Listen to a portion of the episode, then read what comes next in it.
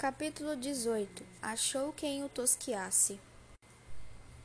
Escutando aquelas inesperadas palavras que o chamavam para a mesma posição em que ele tinha colocado as quatro moças, Augusto voltou-se de repente e viu no fundo da gruta a interessante moreninha, que enchia o copo de prata. Minha senhora, balbuciou o estudante confuso.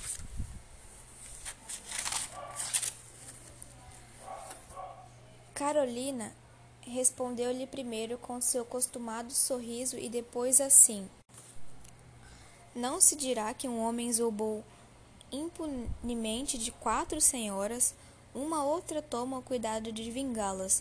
Senhor estudante, eu também sou adepta ao culto desta fada e vou invocá-la em meu auxílio.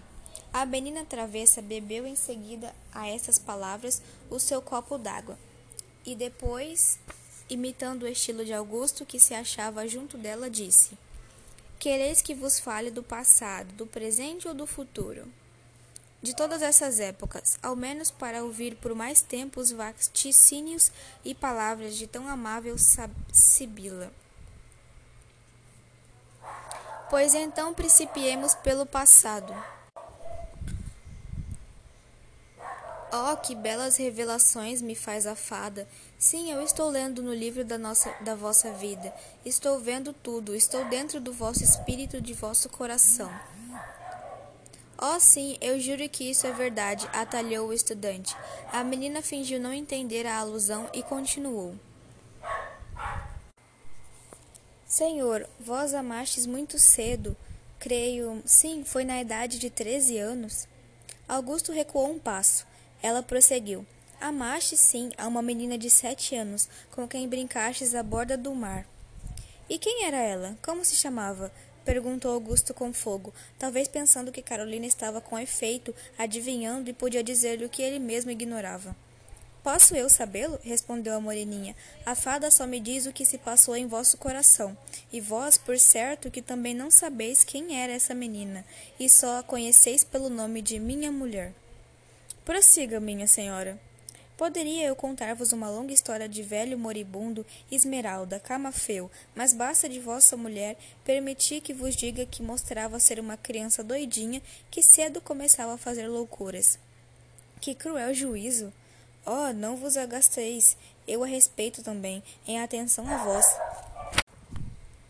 Porém, vamos acabar com o vosso passado. Houve um tempo em que quisestes figurar entre os amigos como galanteador de damas, e por justo e bem merecido castigo fostes desgraçado. Todas elas zombaram de vós. E a menina interrompeu-se para rir-se da cara que fazia Augusto. Ora, por essa não esperava eu, disse o estudante.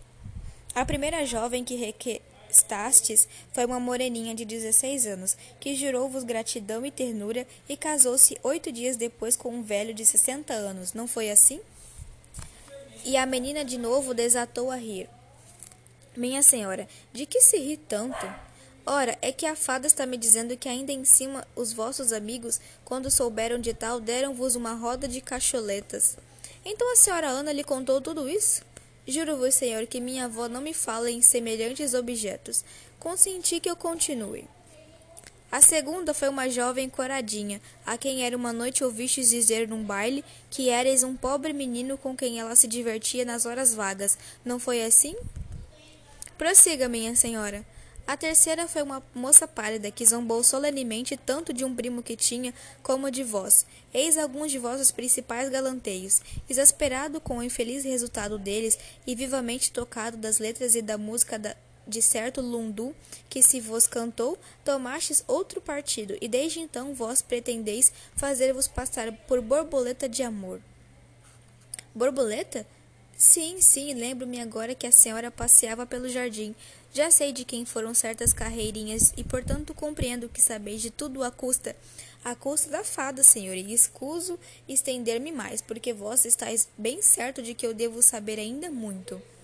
Sim, mas diga sempre. Não, antes quero falar-vos do vosso presente. Pelo amor de seus belos olhos, minha senhora, vamos antes ao que eu não sei. Vamos ao meu futuro. Sois sobejamente sôfrego. Não vedes como isso vai contra a boa ordem da narração? mas a desordem é hoje moda. O belo está no desconcerto, o sublime no que se não entende. O feio é só o que podemos compreender. Isto é, romântico, queira ser romântica. Vamos ao meu futuro. Pois bem, vamos ao vosso futuro.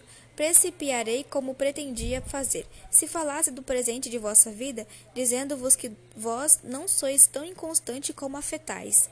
Misericórdia, mas que estáis a ponto de eu ser.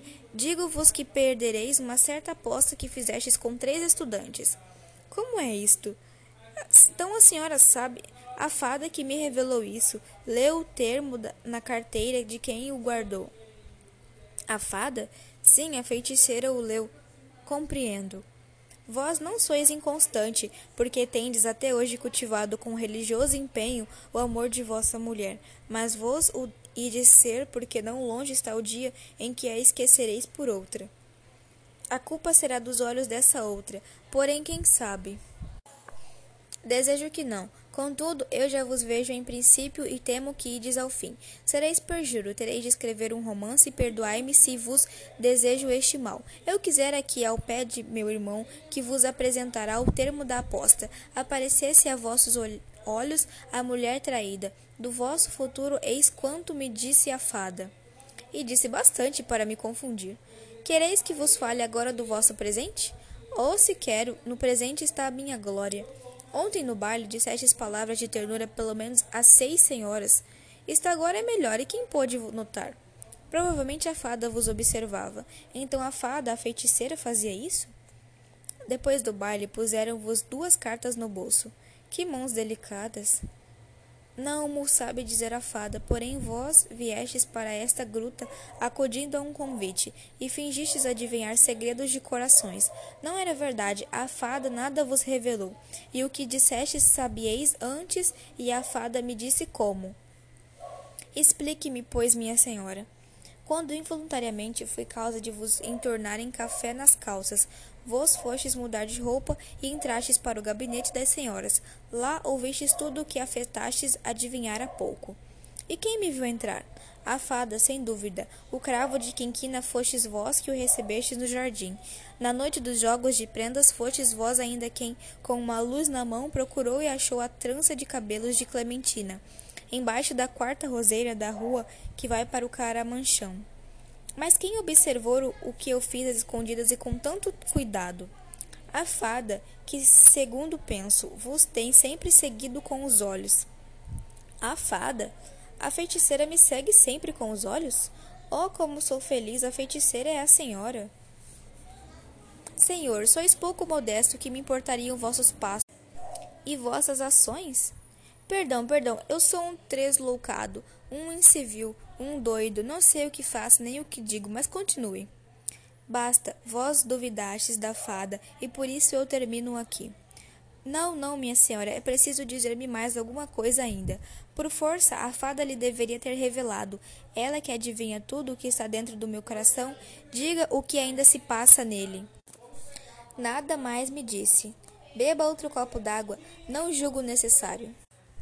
Pois então, cumpre retirar-me. Não é por certo, perdoe-me, minha senhora, mas eu devo descobrir todos os meus segredos a quem conhece tão boa parte deles.